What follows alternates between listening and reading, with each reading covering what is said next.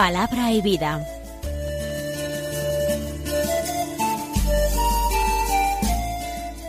Con el Padre Manuel Horta, desde Sevilla.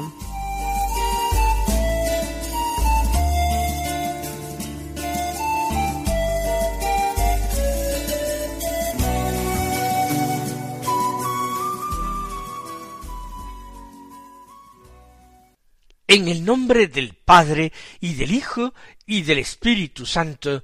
Amén. Alabados sean Jesús y María. Muy buenos días, queridos amigos, oyentes de Radio María y seguidores del programa Palabra y Vida. Hoy es el jueves anterior a la solemnidad de la Epifanía. Un jueves que es el segundo día del año, 2 de enero. Vamos a seguir viviendo con mucha alegría, con mucho fervor, con muchos propósitos de conversión este año recién estrenado. La Iglesia celebra el 2 de enero la fiesta de los santos San Basilio Magno y San Gregorio Nacianceno. Ambos son dos de los grandes padres de la Iglesia, de la Iglesia del Oriente cristiano, padres de la Iglesia, pero ambos fueron extraordinariamente amigos desde su adolescencia, con una amistad que fue creciendo en intensidad y en espiritualidad. Nacieron en el año 330. Eh, Basilio nació en Cesarea de Capadocia, mientras que Gregorio debe su nombre nacianceno a haber nacido cerca de la ciudad de Nazancio. Esto está situado en lo que hoy es Turquía. Ambos llegaron a ser obispos.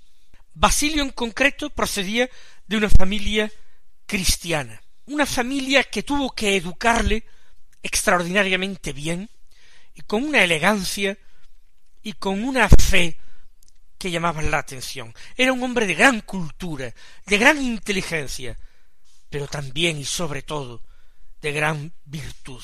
Como tantas personas en su época se sintió atraído por la vida monástica y se retiró al desierto para practicar la vida eremítica. Sin embargo, en el año 370 cuando contaba con cuarenta años, fue elegido obispo de su ciudad de Cesarea.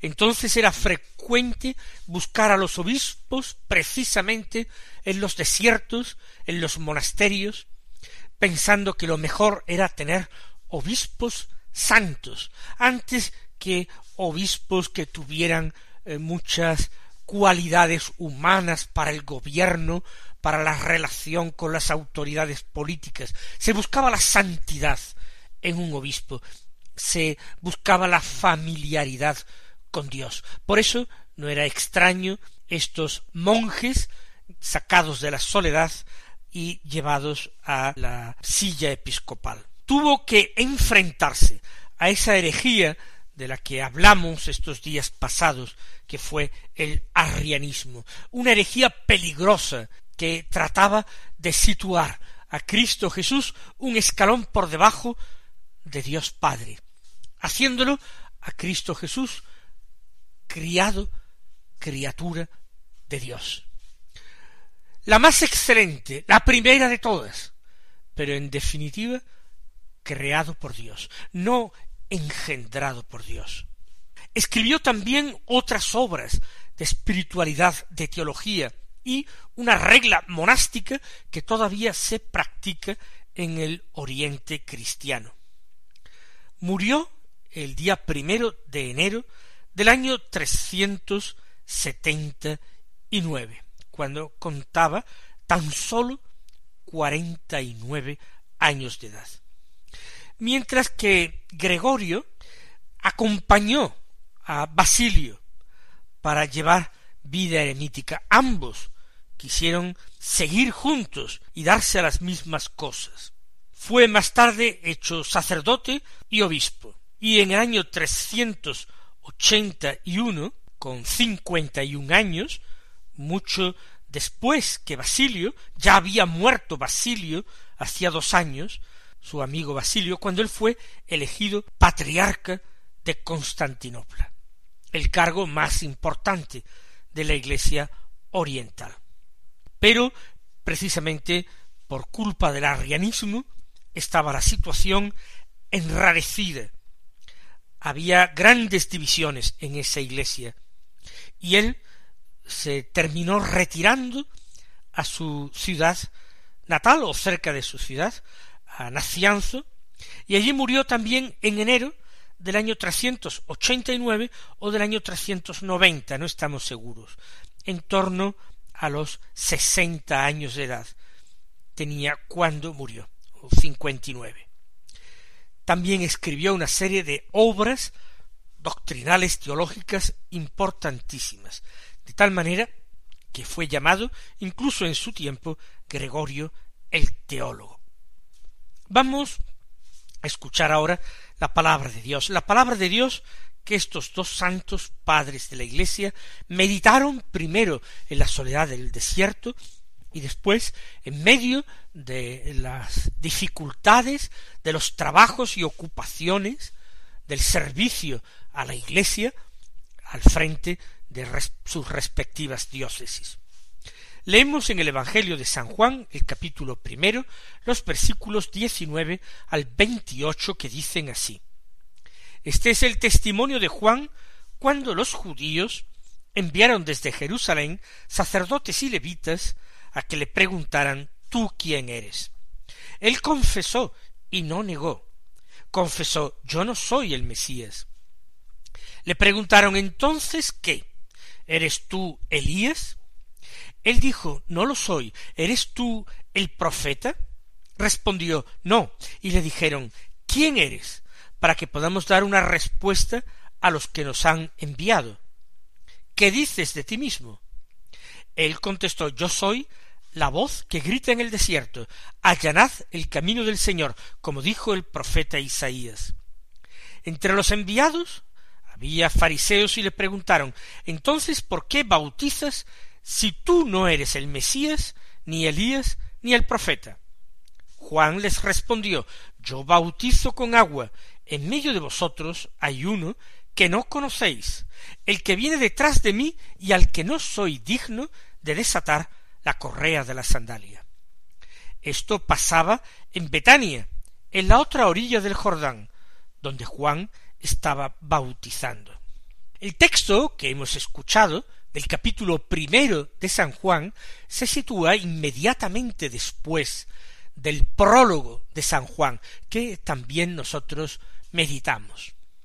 Es la primera parte histórica, así podemos decirlo, del Evangelio de San Juan. Comienza este Evangelio con el testimonio del otro Juan, del Bautista, cuando dice los judíos enviaron desde Jerusalén sacerdotes y levitas a que le hicieran una pregunta. Posiblemente fueron también sacerdotes, pero normalmente la más alta jerarquía sacerdotal de Jerusalén no querría comprometerse con una aparición pública en el desierto eh, a orillas del Jordán. No querrían comprometerse porque había la posibilidad que lo de Juan terminara mal, y ellos no querrían que se uniera su nombre o su entusiasmo al del movimiento eh, del Bautista. También podría ser que los romanos tomaran a mal ese movimiento y quisieran aplastarlo. Y los sumos sacerdotes y la gente rica, los que tenían más que perder, no querrían que se mezclara su nombre con esto para no verse comprometidos tampoco ante las autoridades romanas. Por eso enviaron levitas, es decir, ayudantes de los sacerdotes, y otros sacerdotes, imaginamos que de menor rango, a que le preguntaran a Juan ¿Tú quién eres? Porque ellos piensan que Juan tiene que ser algo importante seguramente. Lo que está suscitando Juan y los centenares o quizás millares de personas que acuden donde él a confesar sus pecados y a recibir su bautismo, eso debe de verse algo. Es posiblemente Dios quien está actuando en la predicación y en las obras que realiza Juan. ¿Tú quién eres? Y él no se niega a contestar. Confesó y no negó, quiere decir que no rehusó dar respuesta a quien le preguntaban. Antes al contrario, él quiso confesar, aunque su confesión fuera negativa. Yo no soy el Mesías. Porque esto es quizás lo que estaban sospechando las autoridades de Jerusalén, lo que sospechaba mucha gente del pueblo. Y Juan no quiere que nadie se sienta engañado, no quiere despertar unas falsas expectativas. Yo no soy el Mesías. Qué agradable sería humanamente para él hacerse pasar por el Mesías, recibir el homenaje, el amor, el seguimiento, la admiración de la gente, como si él fuera el Mesías.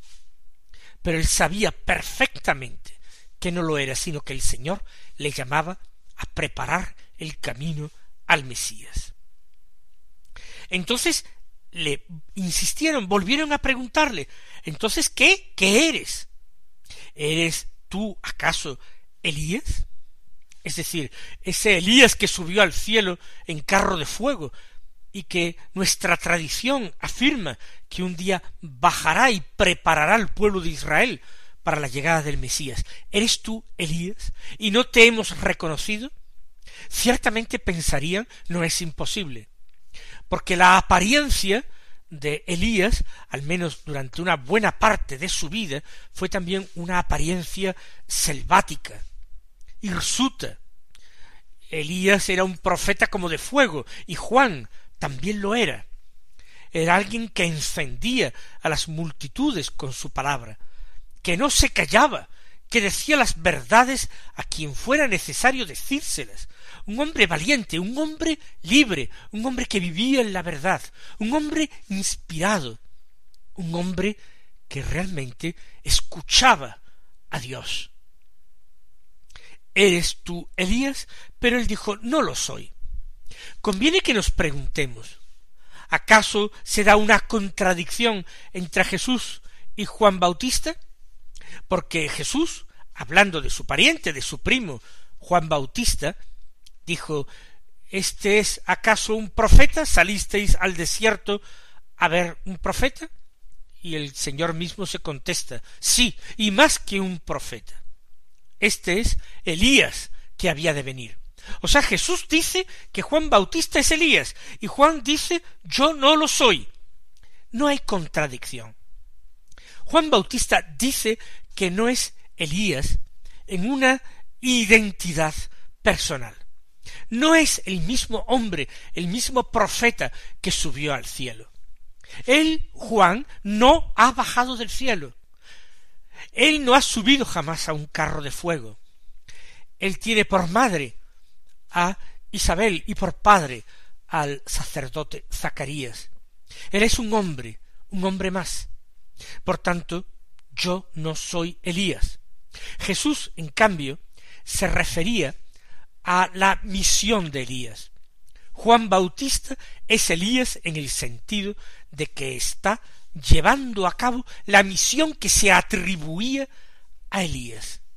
Es figura de ese Elías que tenía que venir. Ahí lo tenéis. Es Juan Bautista.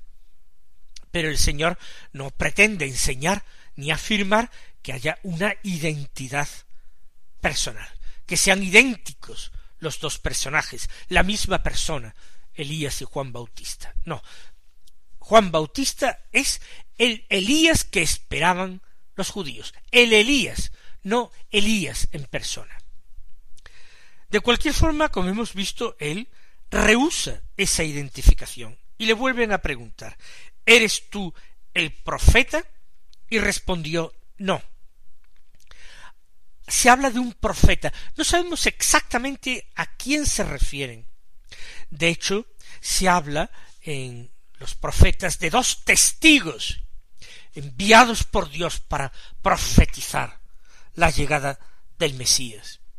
Uno sería Elías, sin lugar a dudas, pero podría haber otro personaje que anticipara la llegada del Mesías. Sin embargo, el Bautista dice no. ¿Quién eres? Para que podamos dar una respuesta a los que nos han enviado. ¿Quién eres? Los sacerdotes de Jerusalén, el sumo sacerdote, está preocupado. Si se van detrás de él, si escuchan sus palabras, si lo convierten en un maestro, ¿quién es? ¿Qué acreditación tiene para actuar así, para hablar y para enseñar así? ¿Qué dices de ti mismo? Y él contestó, yo soy la voz que grita en el desierto. Han escrito los santos padres de la Iglesia precisamente esa diferencia entre ser la voz y ser la palabra. La palabra no es solamente un sonido, la palabra lleva un concepto. La palabra es pronunciada para formar en la mente de los hombres una idea, una realidad espiritual, interior, intangible. La voz es solamente el sonido que puede acompañar a la palabra, el sonido que precede a la palabra. La palabra es la inteligencia, la comprensión, el concepto de algo, la voz la acompaña y la precede. La voz llega al semejante, a otro hombre, a mi prójimo, y esa voz permite que en mi mente se forme el concepto, la palabra. Yo no soy el Mesías, soy la voz que grita en el desierto. Humildemente Juan Bautista está diciendo que su misión no es tan importante. Él es como el perro del pastor, que ladra para reunir el rebaño. Así hace exactamente Juan él grita, él vocea, él proclama para reunir ese rebaño disperso de hijos de Dios. Un rebaño disperso que se prepararía de esta manera a acoger al Mesías que estaba ya allí en medio de ellos. Soy la voz del que grita en el desierto. Y añade, allanad el camino del Señor, como dijo el profeta Isaías hay que prepararse y que prepararse interiormente, prepararse moral y espiritualmente. Hay que corregir los vicios, hay que arrepentirse de los pecados y proponer enmienda de ellos. De esta manera nosotros preparamos el camino, allanamos el camino del Señor. Vamos a pedirle hoy al Señor nosotros que vivimos en su momento un adviento intenso, ahora en Navidad podamos recoger con gozo los frutos de lo que sembramos, los frutos que el Señor permite que con la ayuda de su gracia produzcamos y recolectemos. Que el Señor nos conceda esa luz y esa gracia.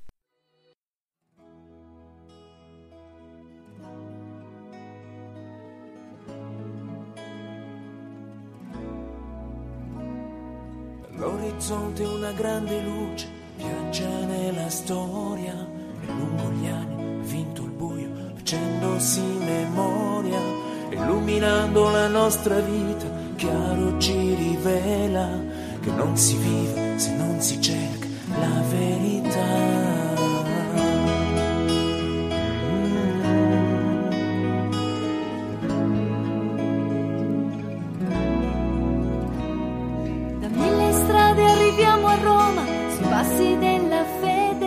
Sentiamo l'eco della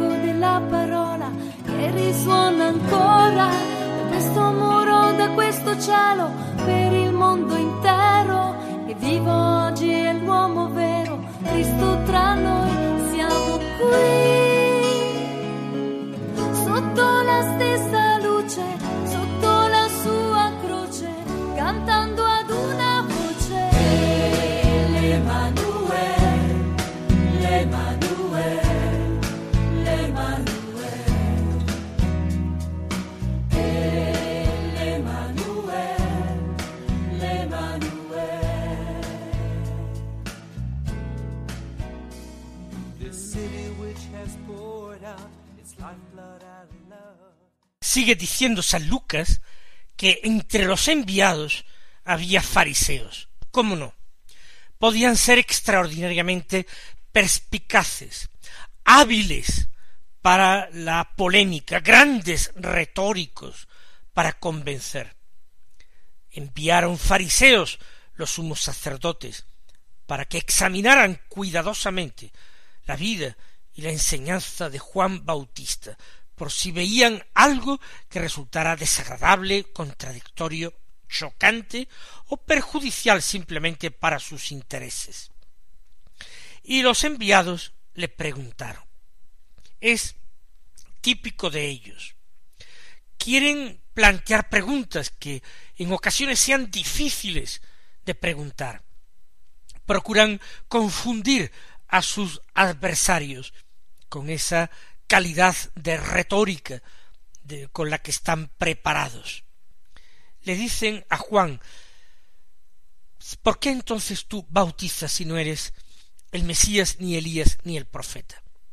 Si no eres ninguno de estos personajes importantes, ¿cómo es que te tomas esa atribución de practicar el rito bautismal para la penitencia y el perdón de los pecados?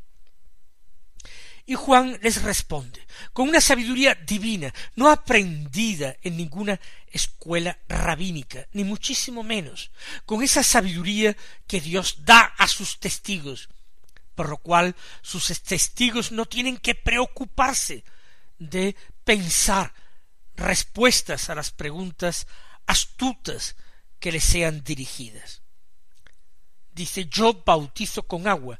Efectivamente, allí están en el Jordán. El rito del bautismo implicaba sumergirse en el agua recordando el pueblo nuevo que salió de las aguas del Mar Rojo, pueblo libre, el que murió simbólicamente en el Mar Rojo era un pueblo esclavo.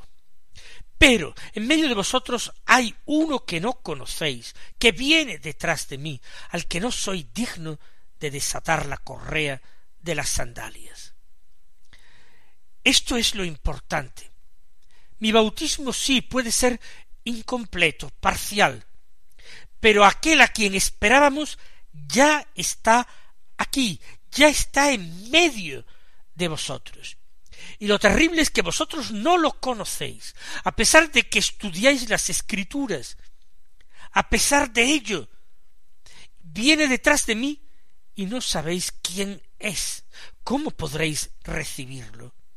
Yo no soy digno de desatarle la correa de la sandalia, y se trata de un hombre santísimo y austerísimo, que podría decir de los demás hombres. Juan termina diciendo esto pasaba en Betania, en la otra orilla del Jordán, donde Juan estaba bautizando. Tiene la inmediatez de quien ha sido testigo de aquellos hechos. Mis queridos hermanos, que el Señor os colme de bendiciones y hasta mañana si Dios quiere.